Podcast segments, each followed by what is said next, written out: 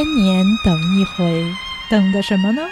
等一回宇宙中最团结紧张、严肃活泼、解放思想、实事求是、与时俱进、开拓创新的节目。我们是 Space X 未知物语。好，大家好，我是父母有金刚不坏之身的橘子。大家好，我是即将集中参观养老院的瓶子。大家好，我是聊完了上期死亡，觉得意犹未尽，然后强烈呼吁另外两列主播 再做一期的蚊子。嗯，今天可能大家觉得橘子的声音稍微有一点怪啊，那个是因为我们第一次采取了时空连线的方式和橘子录这期节目。橘子现在 此刻其实 正在亮马桥，并没有在国外，但是坐在自家的沙发上。对，但是下周橘子就即将回到，哎，先先去加拿大是吧？对对对，对，反正是要离开我们嗯祖国母亲的怀抱了。但我们节目还是要继续，所以我们尝试了用那个视频，就是视频通话的形式。然后来录制这期节目，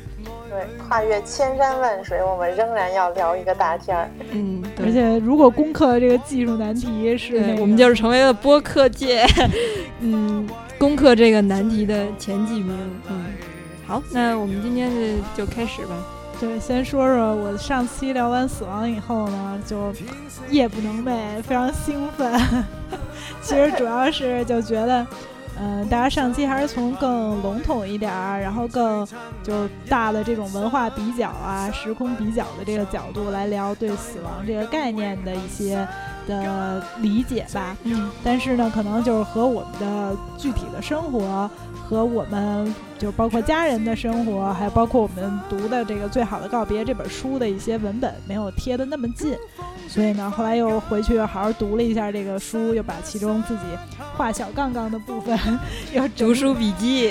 对，又整理了一下，然后就觉得说，嗯，还是有好多话题想要再聊一期吧，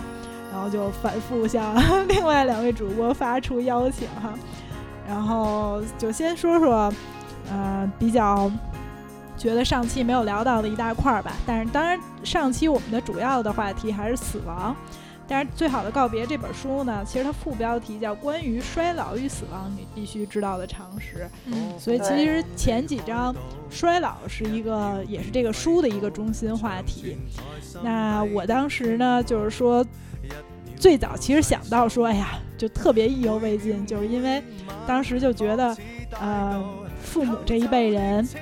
他们给爷爷奶奶、姥姥姥爷他们去养老，然后包括到最后养老送终这一部分，很多都是和自己的兄弟姐妹，然后这些姨啊、姑姑、舅舅啊什么的一起来商量，然后在父母在他们的父母老的时候，可能大家排班啊，你管一三五，我管二四六啊，或者说是就是说，呃，有一个人主要管，但是其他人也出钱出力啊，等等这。这种方式，然后呢，等他们的，呃，他们的父母就说到最后可能需要考虑要不要抢救啊什么的这些话题的时候，他们也有一大帮人来商量。我记得当时我姥姥去世的时候，然后也是我妈还有几个姨和舅舅，就是兄弟姐妹五个人吧，都因为其他有人平时不常在北京，然后这时候也就都聚在北京。然后一起商量啊，然后一起排班什么的，所以我当时印象就特别深，就觉得说，哎呀，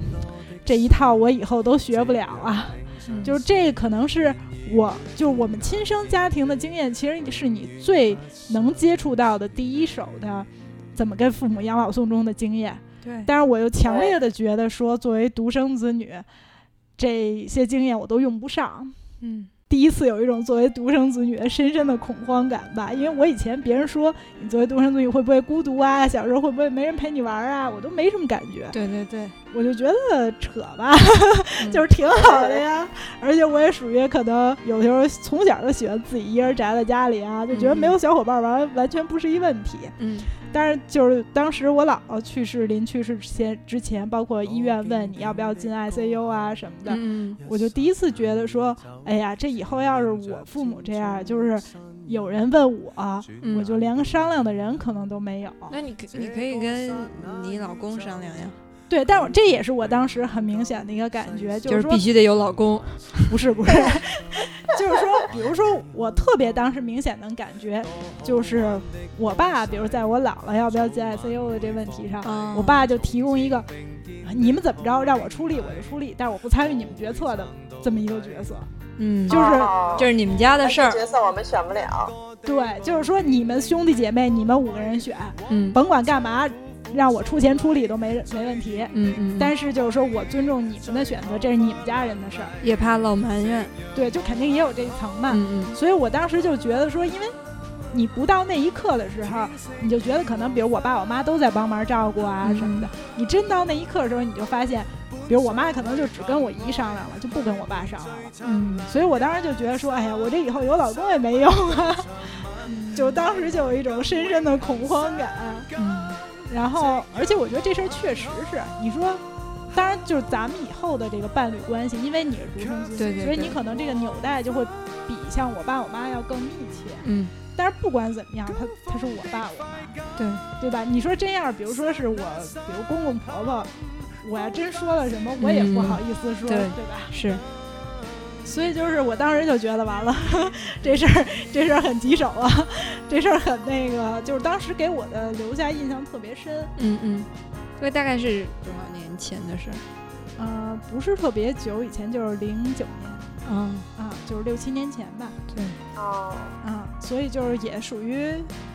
年纪也不太小了，就开始就觉得自己要认真考虑这个事儿。对有意识。了，对，所以就是经验还挺宝贵的。对，对，所以就是我觉得其实真的就是你最重要的，其实不是你怎么选，因为每个人的病啊，每个人的情况啊，你们当时去了什么医院啊，这些情况都可能千差万别。所以就是你现在说你一定要怎么选，可能不是最重要的。嗯但是我当时特恐慌，就是以后你甭管怎么选，这事儿压力就压你一人身上了。对对，对所以也想，就是你们俩觉得呢？因为这块儿先那什么一下，我们仨人就是说还都是独生子女吧。对对对，对对对对对，橘子我我觉得，嗯我觉得可能因为我们家嗯老人去世的都比较早，然后像我爷爷奶奶都是在我很小的时候，小学阶段就去世了，然后到我姥爷去世的时候，他就是比较就是挺挺快的，就是前一天晚上进医院，第二天早晨就去世了，所以什么都没来得及那个。就刚刚开始商量要排班儿，就也都没有具体的做出什么。而且那个时候我是什么时候上中学，反正是，所以我觉得好像就已经是近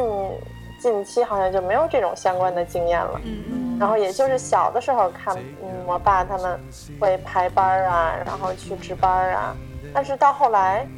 反正我爸他们家吧，好像就主要还是找那个护工啊什么的帮着护理，然后他们可能尤其主要可能我爸可能隔一段时间会去看一下，但是就是平时，嗯，也不是说特别的，嗯，不是不是经常有人，所以我觉得他们那那一代。反正就不像，反正像我爸他们家就不像我妈他们家这种亲子关系，可能相对来讲还稍微近一点吧，以及兄弟姐妹之间的关系。嗯嗯，因为我爷爷那会儿也是，就是得帕金森病，嗯然后就是有很密切，大家要照顾啊，要排班什么的，有挺多年的，嗯所以就是也是有一种就是。就是感觉这真的是一很大的一事儿，你以后怎么解决？嗯就是冲击给我的影响冲击比较大吧。嗯，哎，那其实我比较好奇的是，橘子，你最开始说你觉得父母有金刚不坏之身，然后刚才你介绍了，就是就祖辈的这个经历其实也比较远了。那你现在文字提出来这么一个话题，你觉得这是一个需要提前思考，就是在你认为父母还金刚不坏的时候，就要提前去思考的这么一个，我觉得说金刚不坏，其实肯定不是金刚不坏，对对对，因为我觉得像，尤其我我爸我妈工作还是挺忙的，然后我觉得好像打我爸四五十岁开始，我妈就成天念叨说他能活到今天就是个奇迹这种的，所以我觉得就他们会生病这件事儿，我觉得好像还是比较，就是我感就是这件事儿给我感觉是离我挺近的，所以我觉得这么猛的一说，我倒也不是觉得说不需要提前思考，而是，嗯，确实以前没太想过。是我觉得我很难判断有没有价值，是因为我没有足够的经验让我意识到这件事儿它可能是什么样儿。嗯所以我觉得我现在并想象不出来它能是一个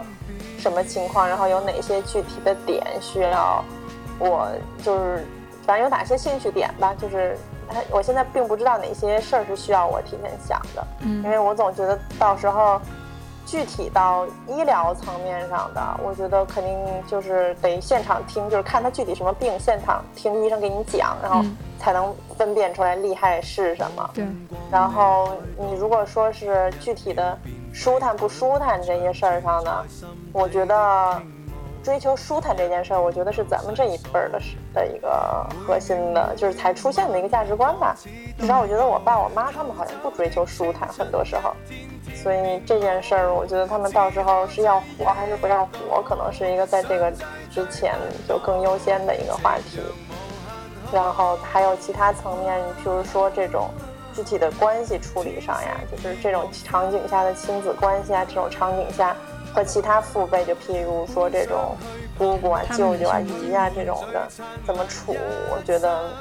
这件事儿我非常不擅长。嗯那瓶子你呢？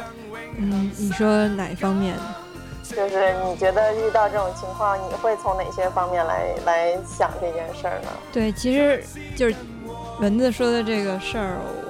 挺早之前也是想过，就是虽然我的祖辈去世已经是十几年，就是最后一个去世的祖辈去已经是十几年前的事儿了，嗯。但是因为，嗯、我总认为自己的父母相对于我同龄人的父母的年龄比较大，然后他们也是那个，嗯，总是不是这儿不舒服就是那儿不舒服，然后大概是从我，嗯，刚毕业左右吧，我妈就会说以后我要住养老院，然后现在那个他们在微信朋友圈上，我感觉她也很乐于对对嗯，就是尤其是看到外国人怎么养老的那个嗯内容，他特别嗯乐于去转发这样的内容。嗯，然后我每最我大概从第一次听他叫嚣着说要去住养老院的时候，我心里就很不舒服。我觉得你就是不信任我呗，你觉得是我没有这个能力给你养老呗。我心里就是有一种，就是到时候我要证明给你看的这种感觉。啊那你嗯这个其实还挺特别的，因为我觉得好像很多时候都是，就是子女会觉得说，哎呀，你要不要考虑以后住养老院？然后父母就会很抵触，你是不是不想管我？等等等等。对，但是其实这个涉及到一个我们彼此对养老院是怎么看的这么一件事儿。对就我妈她之所以就是转发外国人怎么养老，可能是她认为。嗯，我们会有这样的养老的机构或者服务，那我就是觉得，嗯，再怎么着也不如家里人照顾的好。嗯然后我会觉得养老院是一个冰冷的那个，至少不可能是像那个葛文德医生书里面提到的美国的这种养老院提供这样的服务，所以我就是觉得，嗯、你为什么要放弃家里人的照顾，然后去选择一个嗯？去选择一个第三方的这种服务机构呢？但是这是这是曾经曾经啊，现在就是随着自己的工作，慢慢的就是也越来越忙，然后生活啊，反正类似于自己这摊儿也不一定都能照顾得特别明白，然后再加上那个他们如果是再生了病什么的，嗯，就觉得就是光靠我自己能照顾得了吗？确实也是像蚊子之前说的。嗯，他们当时是有兄弟姐妹可以排班儿的，那我们现在独生子女完全就是靠自己一个人。我觉得其实咱们聊的这个，嗯反正我觉得特别有意思的一件事儿，就是应该怎么讲，子女应该怎么对他们才是好，是不是？就是咱们应该怎么对他们好？这也是一个很重要的点嘛。对对对对对，因为嗯，我觉得像你说的，就是一个可能大家对于好的这个，就是怎么对父母好的定义就不一样。对，所以我觉得这也是他那里书里说的呀，就是说很多养老院都是在讨好子女嘛，就是讨好讨好让子女觉得说这个是这个就是我对他们好了，我把他们送到一个有这项这项那项服务的养老院，我就心安理得了。对，然后呢，所以养老院实际上它针对的目标的群是这些付钱的子女，或者甚至于是。哪怕不付钱，就是做做决定的子女，而不是针对说这些老人到底觉得什么对我好。嗯，就像包括就是说子女可能第一选择就是说你别你让他别摔跤。但是很多老人就是说，我哪怕我愿意自己去走走，愿意去拿一些东西啊什么的，这维持我的尊严啊，维持我的什么？但是就是说，养老院就绝对不考虑这些嘛。所以我觉得这就这其实就是橘子刚才说的，就是到底怎么样对他们好，到底谁有这个发言权，嗯到这个话语权掌握在谁手里的问题。这其实跟小孩儿一样，你像。三四岁的小孩儿，对，那是他他说他要什么是好，还是说父母决定什么对他是好？对，就实际上这跟子女这也是一样嘛。嗯，对，所以就是，但是与此同时比较特殊的就是，又是他们好像不像小孩一样对世界没有认识，所以没办法判断哪个好哪个不好。他们好像又应该是这种。智者和经验的这种结晶，他们应该更比咱们有权利判断什么好，什么不好。对，可是又不一定他们真的就知道。比如说，现在的一些呃新的呃，无论是新的机构啊，还是新的科技啊，或者是说哪些新的思想啊，哪些新的观念呀，他们对于这种新事物的接受，可能又不如。子女，嗯，这方面接受的比较好，所以他们这个体验上，到底最后谁能决定让他们有哪种养老体验，确实是一个很难有定论的话题。嗯，我觉得这个就是我最开始在介绍自己的时候说的是，我接下来想要集中参观一些养老院嘛。这个有一个背景，就是说，嗯，最近发生了几个关于养老院的新闻。有一个就是说，北京最近出出了一个新的政策，就是说，嗯，如果养老院能够一年之内收大概五六十个失能老人的话，那么就可以给这家养老院奖励五十万人民币，大概是这么一个政策。我当时看到这个新闻的时候，我的第一反应就是说。他收失能老人很容易啊，但是他有这个能力照顾这些失能老人嘛？对吧？他的子女们放心，就老人们的子女们放心把老人交给这些养老院嘛？我觉得至少中国的文化还不像美国是那样，是一个完全不养老的一个社会，就是嗯，子女们怎么着也是会对老人接下来会面对什么是有考虑的。对，但是从另外一个方面来讲，就是确实是。越是失能的老人，越可能说他在家里已经长期就把大家所有人都就是久病床前无孝子，对，就所有人拖垮，对，都拖垮了。所以这时候他们是最需要，就是说有社会专业性的机构来帮助他们。对，这个就是涉及到两个问题，第一个就是说，嗯，子女信不信任他们；第二个就是说，他们能够提供什么样的服务，对对，以及失能老人是需要什么样的，别是那。就把他们收进来，骗个补贴，然后并没有照顾好他们。对，与此同时还有两个新闻，有一个新闻是在海口，嗯，有一个小区，他们即将在小区里建一个养老院，就是在我们想象中，这应该是一件很好的事儿。对，就是你住在这附近，然后你父母住在养老院，你随时都可以去看他们，然后昼夜那边有人看护着。对，可是很奇怪的是，这个小区的人在打横幅。嗯，就是抗议拒绝这个养老院进入这个小区，而且横幅上面写的都是什么，嗯，拒绝养死院呐，或者说类似于滚开啊之类这种特别激烈的言辞。那其实就是涉及到我们到底是怎么样认识养老院。另外还有一个新闻，我想起来就是，嗯，大概是两周之前吧，北京有一个养老院出现了诈骗的行为，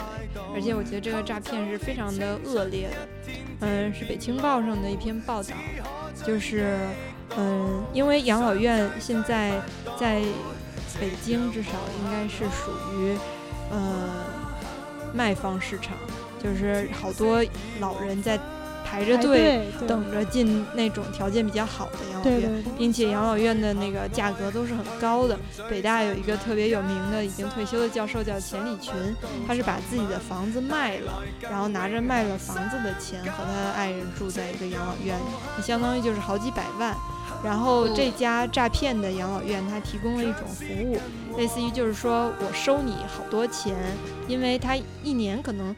可能一个月它就是一两万的那个床位费，那一年就是几十万嘛。那如果你嗯，比如说我我说我从七十岁开始往后住，我都不知道哪一天我会去世，那可能就十几年，所以我要带着一大笔钱来。然后这个时候老人就会觉得有顾虑，我凭什么呀，对吧？那这个时候这个养老院为了吸引老人，他就提供了一种服务，意思就是说，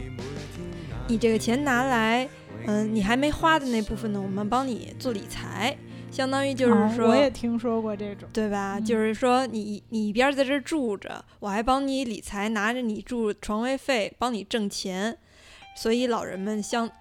嗯，这个理财 是很能吸引老人们的嘛，嗯。然后他们就他们就被吸引来了，被吸引来之后，当全部老人把自己的这些钱全都交走了之后，然后这个养老院的那个组织者就消失了。然后他们就住在了一个，嗯，被停水停电的一个破小区里。然后我当时就觉得这个新闻其实对我来说挺震撼。本来他说的那种一边能够提供养老服务，一边能够帮老人理财的这么一种服务，是一个很好的选择，对吧？但是他们竟然就是拿着，就养老的钱你怎么能骗呢，对吧？对，就是在在我们的观念当中，就是嗯。这个所谓棺材本是不能动的，自己都不能动，就甭说拿过去给别人动。然后现在这个案子我也不知道具体是怎么样，就是接下来有没有破。但是就是这个会加深了我们对养老院它的这个服务能力以及它的诚信的一个担忧。所以就是我接下来想要做一个相关的报道。嗯，前期肯定就是要去尽快多的去看一下各种养老院。他们所能够提供的服务，以及他们现在面对的，就是老龄化社会急需要很多老人需要那个床位，他们该怎么样解决？他们可能需要什么样的政策的补偿？嗯，或者说，因为它毕竟不是一个好盈利的，对吧？就其实是可以盈利的。对，这个是对对，就是就是这，因为在我还没有做调查研究之前，这是我的想象嘛，就是觉得。相当于是，包括我前一段时间看了一个新闻，是关于国家推行以房养老政策，可是这个政策推行不下去，是因为保险公司认为这是一个那个赔本买卖。然后老人，他当时就是那个是焦点访谈嘛，他们采访的这个以房养老的老人，是在他们老年失独之后。所以他他的这个房子是不涉及到继承的问题，所以他是能够就是比较踏实放心的，就是以房养老，把这个房子抵押出去，对吧？现在的这种养老院的新的模式也好，它提供的服务也也好，能不能够满足现在我们的这种需求？无论是从理念上的，还是从它具体的功能上，都是我比较关心的，以及接下来会怎么样发展。我都是比较关心的，所以就是想做一个相关的报道。这也是在这里立了一个 flag，以后都做不出来。非常期待你这个报道哈。没有，我觉得确实是。其实我们今天想要聊这期，包括可能瓶子说想要做这个报道，也是我们就是也深感吧，就是说以后就刚才聊到独生子女的话题，然后以后可能。至少两个人，可能比如有四个老人啊，然后就社会化的养老肯定是一个我们以后越来越必须面对的问题。对，然后大家怎么去理解这个事儿？一方面就是从制度上怎么样去安排它，怎么样去包括监管它呀？就最起码这直接骗钱跑路这事儿肯定是无论如何不能那个不应该发生的。对，那在骗钱跑路之外，就是说。在合法的范围内，又提供什么样的服务？什么样的能满足人的各个层次的需求？这肯定是一个特别，就是说，接下来我觉得二三十年吧，就可能会大家集中越来越关心，而且会产生可能各种各样就是新的创新啊，对我们整个人的就是思维的各种各样新的挑战啊，确实是一个我觉得从我们现在开始就应该思考的问题。而且就是说，中国确实是整个的这个老龄化的过程就发展的非常快嘛。对，尤其是其实可能因为二胎政策推广了，其实是我们八零后、九零后面对这个老龄化社会，其实是压力最大的。对，前无古人后无可能，非常可能后无来者。对对 对，因为嗯，真的就是这样啊，独生子女可能就我们这这一代，后面可能真的不一定会有了。而且就是以后我们的小孩可能也不能理解我们的这些那个。对，但是我刚才文字说的那个，就是关于没有人商量的这件事儿。嗯，其实前一段时间在我生病的时候，然后我妈在照顾我的时候，她说了一句话，我心里也很难受。我妈说：“哎，以后等我生病了，那才叫惨呢。”她的意思就是说我照顾不了她，我爸也照顾不了她，没有人能照顾得了她。为什么呀？嗯，就是她是这么认为的，她觉得我就是一个教小孩儿，然后我爸就是一个甩手掌柜啊，然后。就是觉得没有人能照顾得了他，嗯，但是所以你看，至少我们那个作为独生子女，虽然从小就有那个你们都是教小孩的这种舆论，但是我们在很负责任的讨论这种问题哟。对，然后我就是觉得，嗯嗯，怎么说呢？就是反正他说的这个事儿让我心里就是挺难受的，挺往心里去的，就是想。就就如果是我真的照顾不了，我肯定到时候会穷尽全力的去照顾。那我真的照顾不了的时候，能不能够有人来辅助我？我觉得就是比如说伴侣啊，尤其是在我们这个独生子女这一代的伴侣，你的那个老公老婆，他到时候最好还是能够帮你，就是一起扶持着度过各种各样的关卡。我觉得家里有人生病，这个也是一个比较重要的。大家应该相互扶持的阶段，然后我觉得，如果到时候要商量，我肯定是会和他们商量。嗯，他们就是，所以这个也是大家择偶的时候 一个比较关键的标准，就是至少你不知道他怎么样对你自己，对你的父母，他怎么样对自己的父母，你是要能看得到，对吧？那他可能，嗯，我觉得，所以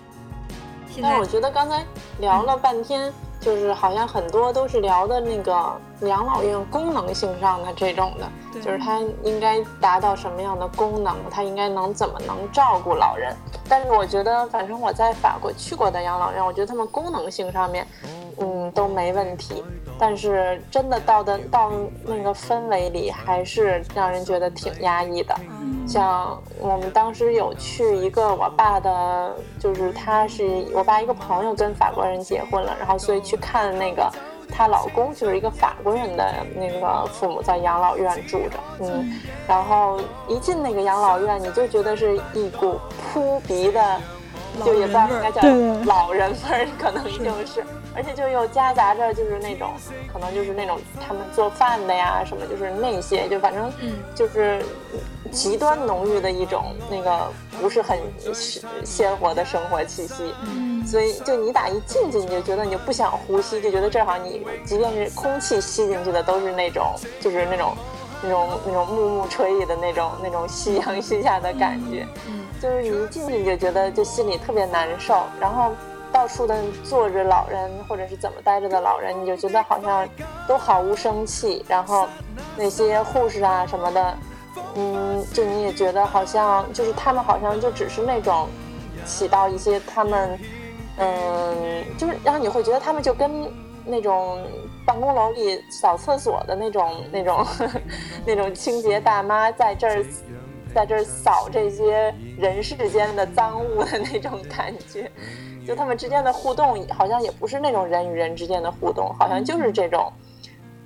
就是这种好像那个扫厕所的阿姨和马桶的互动，我不知道怎么形容。就你觉得那那个那在那个场景下的人都不是活的人，就是他们都是被这个社会遗弃的一些人。嗯，反正我觉得在那儿特别鲜明的感觉就是。嗯，我觉得也想不到遗弃还是不遗弃，但是你就会觉得好像这里的一切都是一种正在腐败的那种感觉。然后所，我觉得关键是所有人的心态可能都是这样的。对，所以我觉得就像我们看的那个书里，它其实也就是针对这种嘛，就是说针对养老院的惯常的这种绝望啊、衰败的气息，所以就说很多人也都在尝试去与它进行战斗嘛，就包括给老人们养好多花儿啊、宠物啊，然后让他们有这个。让他们也去承担责任，包括就是说给他们一些生，给他们生机，包括就是说好多养老院去跟学校建立联系，让小孩子们经常来，就是说也是为了给养老院带来生气什么。我觉得这些确实是，就是我们在讨论完最基本功能以后，就是其实这些是特别重要的。其实这些并不是说。锦上添花的事儿，好像有没有？对，就并不是说你只要安全就行了，然后其他的就无所谓，有的话就锦上添花。但实际上，这对于一个人的生命，可能是特别特别重要的一部分。哦，我就觉得这个其实就是这种就是生机这个层面，我觉得啊，总体来讲，在可操作的层面，好像还是是不是就是越小，就是你所处的这个环境越小，你需要照顾到的人越小。他越可操作，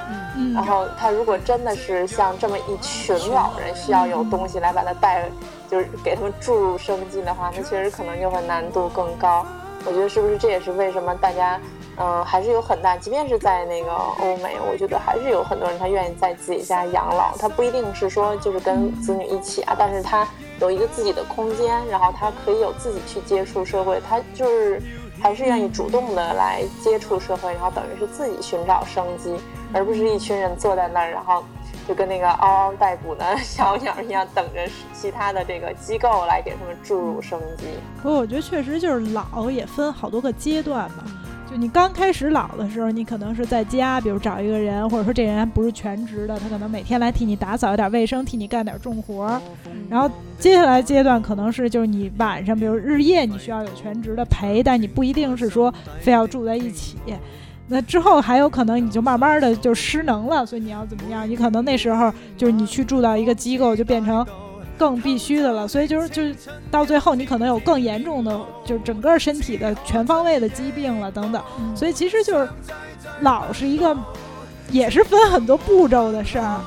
对我觉得就是我们确实，比如可能不能把六十岁的老人和九十岁的老人放在一起讨论。对，是这样的，绝对不能这样的，因为我发现当我妈去看她的长辈的时候。他每一次回来心情都特别不好，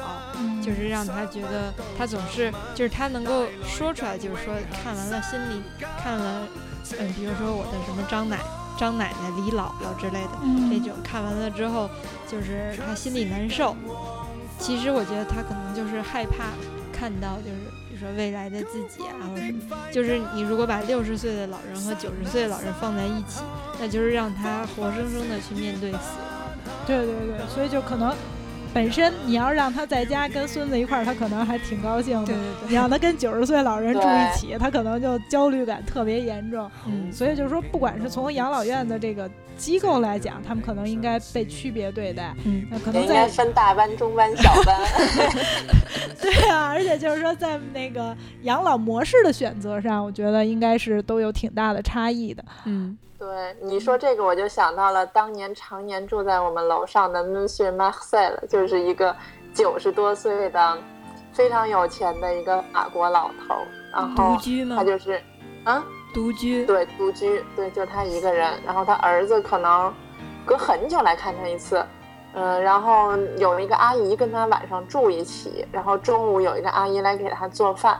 然后每天夜里的时候，然后他后来好像是因为有什么生什么病了吧，所以他们好像买了一个那种带医疗设备的那种床，然后夜里睡觉的时候就经常能听见那个他们他的那个阿姨叫艾文琳，然后帮他推那个床。然后就那个夜里，就是经常能听见他哀怨的在那喊 Evelyn，Evelyn，然后一直到很久之后，就他都已经去世了很久。然后我回到我回国自己睡觉睡睡着，我忽然间我听见他在喊，就觉得好像阴魂不散似的。然后你看他一个人在那儿住，反正我觉得他们可能还是这种，确实社会的这种服务已经建设的稍稍微好一点，他们有这种帮助这种独居老人的这种社会的服务，然后有人会来帮他。然后他们家又给他出钱请了一个阿姨，然后一开始他其实去世前两年嘛，他还每天都那个阿姨扶着他下楼散散步，虽然就是那种小步一点一点一点一点挪，但是还是会下楼散一散步。但是他整个的那个人的状态，我觉得确实是不能当一个正常。就是说人一老，他即便并没有老年痴呆，也并没有怎么样，但我觉得那个心态，有些人确实会变得很奇怪。你像他就是变得非常的，应该叫什么？就我觉得应该感觉是那种特别闭塞，然后特别孤独，然后特别的那种，就是与人人就是与他所见的所有人为敌的那种感觉。然后所有人跟他发生的互动都是被他骂一顿。然后就我觉得这种情况下确实是老人他心理上确实是 也是挺难调整的，就是无论是独居还是说在那个养老院，我觉得都会出现这样的老人。就是你要用好多人的那个话说，就是想明白了，人家就爱怎么着怎么着了。对，包括我们以前院院子里邻居也有好多老人，就是年轻的时候都还挺叱咤风云的，然后之后就下楼遛弯就老被小阿姨骂，就说那个你还不快走，那个你还不那个什么，就是那个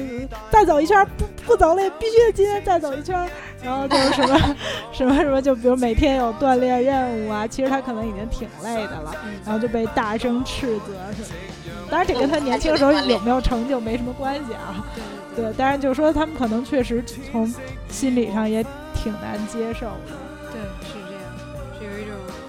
就是咱们看着都会有一种特别大的那个挺难受的啊。就我觉得这个问题就越越来越复杂，就变成了，嗯，到底应该如何跟就是这样的老人互动，以及如何能帮这些老人就是建立一个比较好的面对他们自己衰老的心态。我觉得可能这个层面最难，因为。真正在一天天面对自己的机能衰退，一天天的，就是我觉得其实咱们自己生病或者什么的时候，也会有这种，就是根本不想理别人，然后就想自己那个歇在那儿，然后也不想动这种状态。对，然后别人不理你的时候，你又会觉得你们都不关心我。对。所以我觉得会不会就是等衰老的时候就会常年处于一个这种状态，你就没有好的一天。就像你一直是重感冒，所以你一直在家窝着，你就更不想动。然后就是这种状态，可能是不是？譬如说，如果这就是衰老的状态，那要提前建设一个什么样的心理，才能积极的面对？然后跟这样的人，是不是嗯需要有一些特殊的嗯互动的方式，或者是沟通的方式？我觉得这些就是完全不知道。对，但是确实，我觉得这个真的是一个。特别特别重要，对，那比如说我提一个问题，不知道你们想没想过，就是你会和自己的父母去谈接下来，比如说如果出现这种情况该怎么办吗？你有这个胆量 跟他们讨论吗？我觉得特别，我不知道你们，我觉得好像如果在我们家不涉及到胆量的问题，是因为 我觉得我们家基本什么都不聊。所以还 远聊不到这儿呢。我是觉得就特别有必要，嗯，因为就是我反正是觉得好多时候我是觉得就是不太好听的话也得说，嗯，就是不太好听的话总你说了总比说你以后后悔再也没有机会说要强。所以哪怕好多事儿，比如说直接说这个东西，可能老人也会觉得不好听啊，或者忌讳啊什么的。但是我觉得就是。就是就是必须要面对吧？就你现在觉得心里比较膈应啊，或者说，呃，有没有没有胆量的问题？那你以后如果不说，就可能以后再也没机会讨论，或者说你以后可能真的是面对非常大的麻烦的时候再来讨论，我觉得是一个糟糕的多的选择。那你们讨论过吗？我现在就在跟我妈一起看这本书。然后通过就是以读后感的方式，然后来交流一下这个话题。对对对，而且我觉得这聪明，而且这也是为什么要做我们的节目，就是这个间接的然后跟大家交流是吧？对，隔空交流一下。然后，但是其实也是，就是说。通过把这些话题抛出来吧，因为我妈我爸也是我们的忠实听众，他们也可以了解，就是说我的一些想法。然后以后也可以作为一个引子吧，就是说跟他们更多的、更直接的互动一些。我觉得这其实是我做这节目，就是说觉得一个目的。对对对。哎，我觉得我们家好像是是这样，就是我们没有搬到台面上来讨论过这个问题，但感觉就是我妈她，因为你我说她在朋友圈转发这些信息嘛，我觉得她自己是非常关注，她肯定也是一直在思考这个问题。与此同时，我也是很关注的，就是我觉得我们可能都暗搓搓在 在各自关注着，然后到时候可能就是等到你妈听了这期节目之后，或者说就是嗯需要把。它拿到台面上的时候，大家都是有所准备的。对对对，我觉得就是慢慢慢慢，随着我们年龄的增大呀什么的，这些东西还是提早讨论一点好。而且真的是说实话，就说的不好听一点，就是说你想着十年后再讨论，万一十年后你那个痴呆了呢，或者你已经不能把握自己的想法了呢，对吧？所以就是。这些话就是可能说起来，万一你以后傻了呢，可能不好听。嗯，但是就真的是你尽早做准备吧，总比以后后悔要好。嗯，我觉得这个问题其实背后还有另外一个问题，就是你会觉得父母的，就是衰老以及之后就是你父母的命，多大程度上是咱就是你应该负责的，就是咱们这一代，就是多大程度上是咱们的责任。嗯嗯，就你们怎么看呢？我我觉得全部都是我的责任。对，我觉得传统的好像确实是，就这样才叫尽孝嘛，哈。嗯，就他们的生活质量，他们的生活，但是很大程度上吧，很大程度上吧，很大程度上。但是我是觉得说，我是觉得，就是以后可能一定会通过各种各样的形式找到其他的辅助的形式。对，我觉得其实，嗯，我们说这个的目的，刚开始我一直在说，就是想知道他们的功能性如何。嗯，我觉得现在其实国家是很重视这一块，因为它就是我们考虑的问题也是非常急迫的一个现实问题嘛。所以，嗯，而且就是国外也是有很多种模式给我们都提供在眼前了。我觉得可能未来，就像你们刚才说的，就是功能上可能不一定会是一个大的问题，可能很快就能够。嗯，至少你有钱的话，你可能就能够享受到相对比较好的这种功能性上的辅助。但是就是有一些心理上的东西，就包括我们自己，就像我刚才说的，就是我能不能够接受把父母送到养老院，就是包括海口的那些在抵制养老院进社区的那些人，他们倒特别不能理解这。我一直就觉得说，如果有一个，比如说社区里有一个养老院，你又可以说有人辅助你，有人比如说二十四小时可以，就是说对他们有。有护理，然后你又离得比较近一些，可以经常去看。我觉得这是一个特别好的模式。嗯嗯嗯。但是可能就是涉及到大家觉得养老院是养死院，就是觉得他们就觉得在这块会集中死一批人，然后很晦气。我觉得我刚才问那个问题，我觉得背后的一个还有一个想法就是，你们父母也会这么觉得吗？对吧？就他们也会觉得。他们的那个安乐，就是他们的安康，完全是应该是依赖于你们的吗？因为我觉得好多时候，就即便是没有老的时候，我觉得就是个人的这个对于周围，无论是人还是对这种社会制度的依赖性，我觉得其实都是一个特别特别难以拿捏的一个东西。我觉得他们可能不太会觉得依赖。但是我觉得，就是他们说这话的时候，有多大成分，就是像刚平的说他妈，就是说，哎，你以后肯定也管不了我，就是是一个半那个埋怨性，然后半那个就是。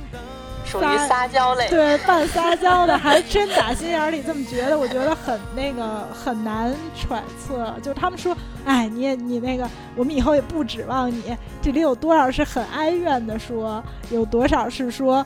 就就实际上是所谓哀怨，就是还带着对你的期待嘛？还是有多少说是他们真心的觉得说，我们以后也不依赖你？我觉得这事儿反正。挺难说的。其实我我能够感觉到，就像我我妈吧，我觉得她可能有很大程度上是怕给子女添麻烦，就是这肯定的，对，所以她也是在积极的寻求一种自助的方式。嗯，对，以及最后就是我觉得他多大程度上依赖子女，就也不一定他们，包括咱们自己，就是说多大程度上依赖子辈，就是在衰老之后，然后就是这个度怎么把握，就是到哪个度是一个好的度，然后到哪个度是依赖太多了，到哪个度属于是孩子不负责了。这有一个前提，就是他还能有意识，对，或者说，嗯，比如说，就算他有意识，但是他瘫痪了，你也没有办法，对对吧？嗯，就这个这个，我觉得还是我们刚才说的那个衰老的程度的问题。嗯，你先开始可能有很大程度上它是可以自助的，嗯，等到最后，对，就像你说，他他失能了，完全失能了的话，嗯，就选就没有什么太多选择。我觉得这很大程度上也是一个心理建设的问题，因为，你譬如说像我姥姥，我觉得她好像就没有任何这方面的心理建设，她就是心里一直都妥妥的觉得，就是我老了肯定就是靠就是靠子女，就像我呃我妈他们家姐弟三个人嘛。所以我觉得他好像，尤其是像我妈说，他就很早就，比如说家务就不做了，就反正很多力所能及的事儿他就不做了，而且就是因为条件也比较好嘛，他们退休的那些条件呀，然后也比较早就请了阿姨了呀，然后就他的后来的日常生活就每天就也没有什么事儿，就坐着看看电视，然后阿姨把能做的都做了。然后他就是就等着晚上睡觉了，可是就一天一天的就这么过去了。然后就是这种状态，我觉得到底算好还是就是说，虽然他没有去养老院，但是他的这种生活是不是在某种程度上也是就是他的子女提供了一个他自己觉得子女觉得好的生活，然后他只不过就是一个单纯的依赖心理，所以他也没有想到底他想怎么活或者他觉得怎么好。对，我觉得这个其实涉及到嗯。就是大家对子女的这种依赖也有是有变化的，像嗯，现在我们的父母就会说，经常会说，我还指着他，我才指不上他，他不指着我就 就是好事儿了。比如说像现在，当我们嗯，就是我们身为子女，然后当我们考虑自己要有孩子的时候，你会考虑到未来你会你生孩子的目的是为了让你孩子帮你养老吗？也不会吧，对，但我觉得就是在我们父母这一代，对他们和我们这一代，再往后就是是一个剧烈变化的。对对对对对。但是之前的中国人，就是在生孩子这个问题上，都是养儿防老，他其实就是这个是他的一个很主要的目的，对吧？对，嗯对。但我就说，譬如说，那这种情况下，是不是需要提前做一些心理建设？就比如说，需不需要提前大家就是。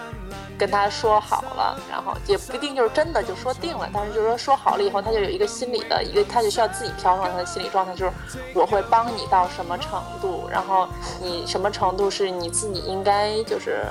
保证你的人生继续下去的，然后就是我们互相之间的那个关系以及互相之间的责任。虽然这么说就觉得冷冰冰的，但我这并就是具体的这些怎么定，并不是我想说的，而更多的是说怎么能帮他们。建立一个这种就是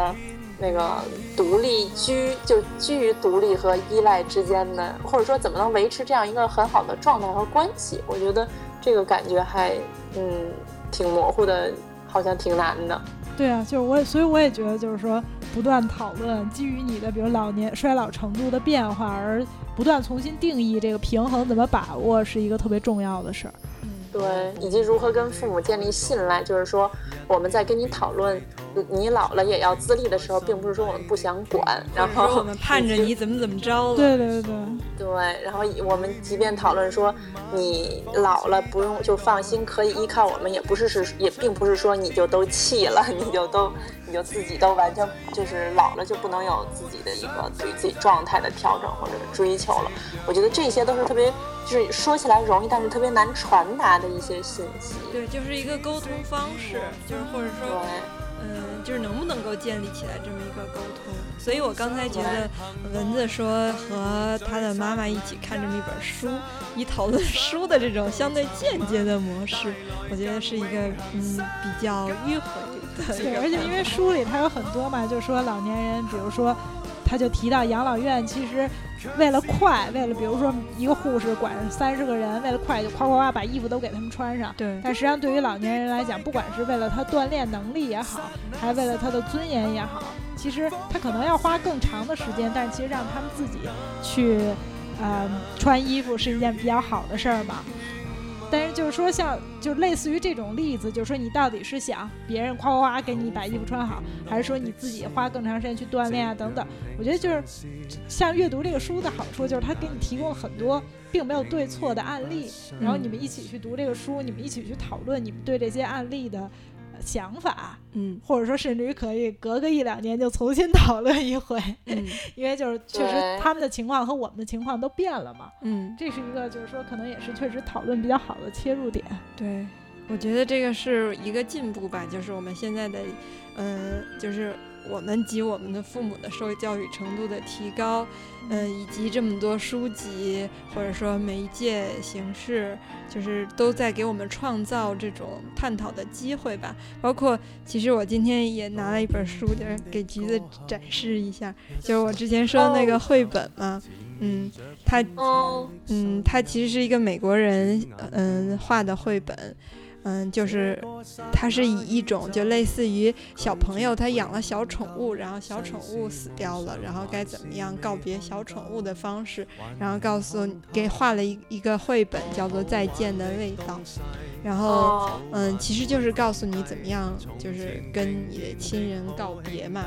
那可能嗯，当嗯当当时我看到出版社的人在推荐这本书的时候，大家都很动情。然后我买了这本书之后看了，也确实很感动。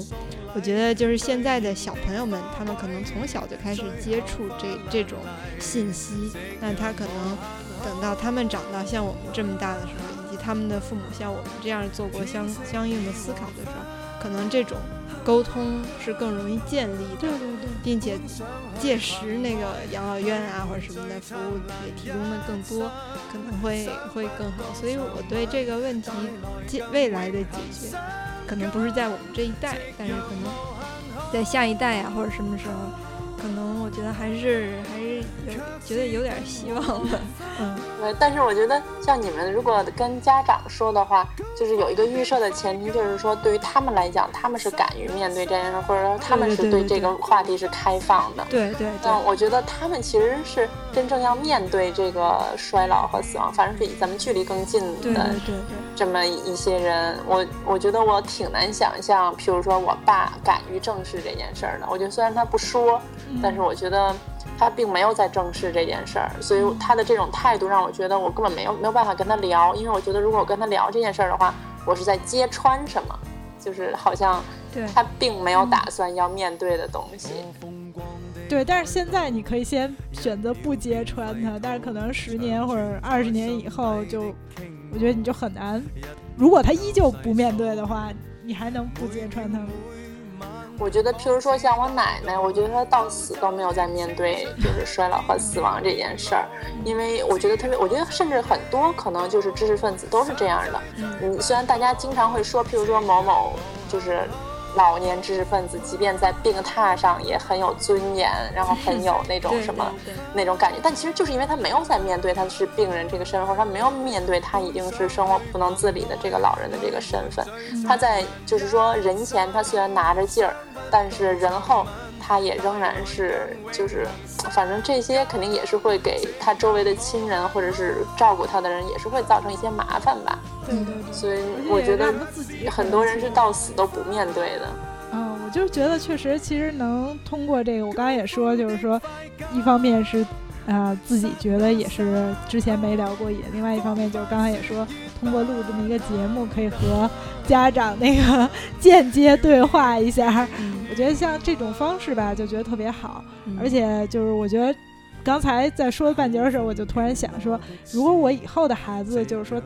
假设他不愿意跟我探讨这问题的话，我还可以把这给他听听，就是你看，对吧？你看那个我那个我都这么愿意讨论这种事儿，咱有什么不能聊的呀？所以就是通过这种，所以就是这么想想，就是说我们录这个节目真的还是挺有意义的吧？嗯嗯嗯，那就是也希望听众朋友们听了这档节目之后，就是对这个事儿稍微琢磨琢磨，然后有一个思考和准备，以及嗯，万一你。你的家长也 听了，嗯，然后你们可以共同就是，嗯，可能不一定能够共同交流吧。我觉得这个确实还是有难度。比如说现在，如果是让我的父母，他们就正襟危坐，或者以各种各样的方式就要跟我谈这个事儿，我心里也有一点儿，就是也有点儿就是接受不了。但是我也特别觉得，就是说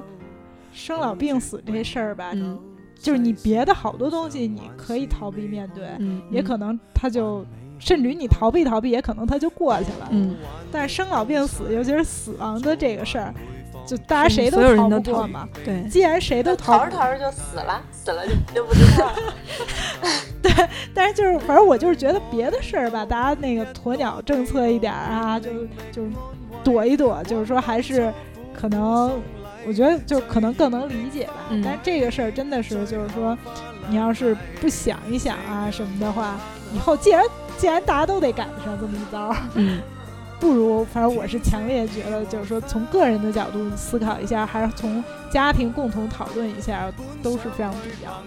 对，所以就是还是希望这一期节目，我们并没有讨论出来一个所以然，比如说养老院到底应该怎么建，或者是嗯、子女该怎么样跟父母聊，但是我们就是还是希望能够引起大家对这个问题的一个思考和关注，因为就是像刚才蚊子说的，这是一个我们每一个人都逃不掉的话题。不，不管是我们自己，还是我们的亲人、我们的父母，还是我们的子女，我们未来都会面对这么一个问题。那如果能够更好的一解决它，对，结婚刚像平说，结婚前还可以跟自己的男朋友、女朋友聊一下，给他们听一下我们的这期节目，然后你怎么看？这也是这是这是一个衡量三观是否 相符合的一个重要的重要标准。元素。嗯，对，对，不过我觉得还是有一定的这个阶段性的收获。嗯比如说，我觉得这种，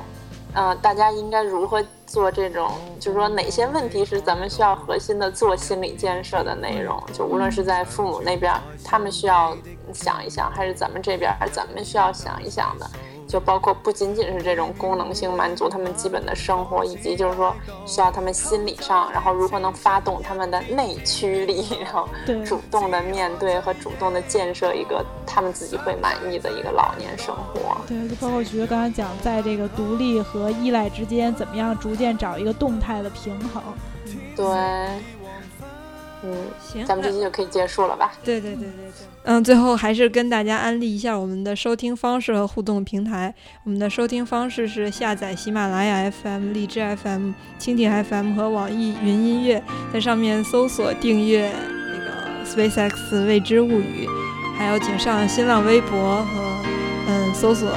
SpaceX 未知物语，在微信公众号上直接搜索 SpaceX 都可以跟我们进行互动。多經典的歌後，一霎眼已走，前面着青葱的山丘，轉眼變危休。這個剎那宇宙，拒絕永久，世事無常，還是未看夠，還未看透。多好玩的東西，早晚會放低。从前并肩的好兄弟，可会撑到底？愛侶愛到一个地步，便另觅安慰。往当初苦苦送礼，最艳的花卉，最后花烂泥，夕阳无限好。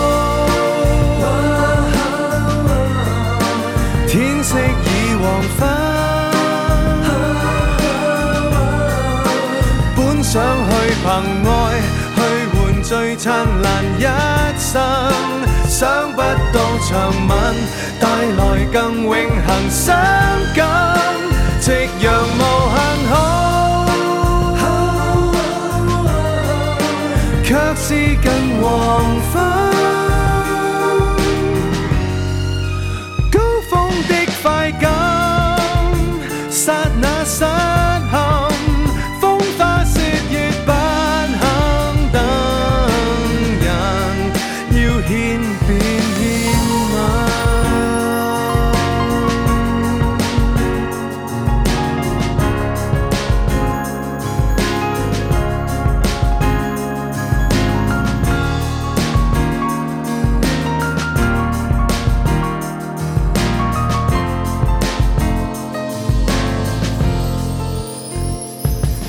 风光的海岛，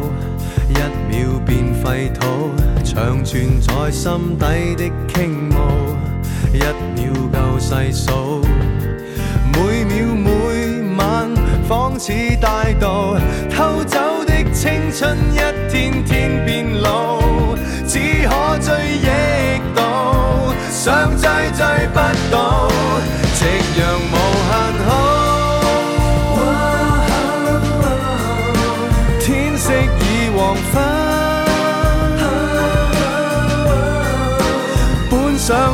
凭爱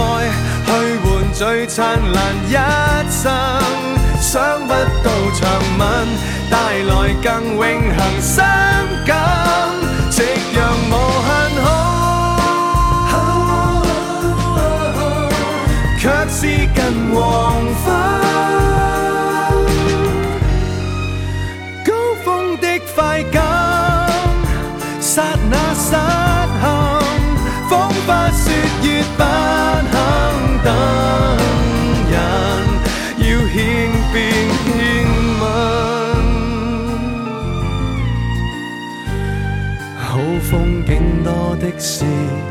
夕阳平常事，然而每天眼见的，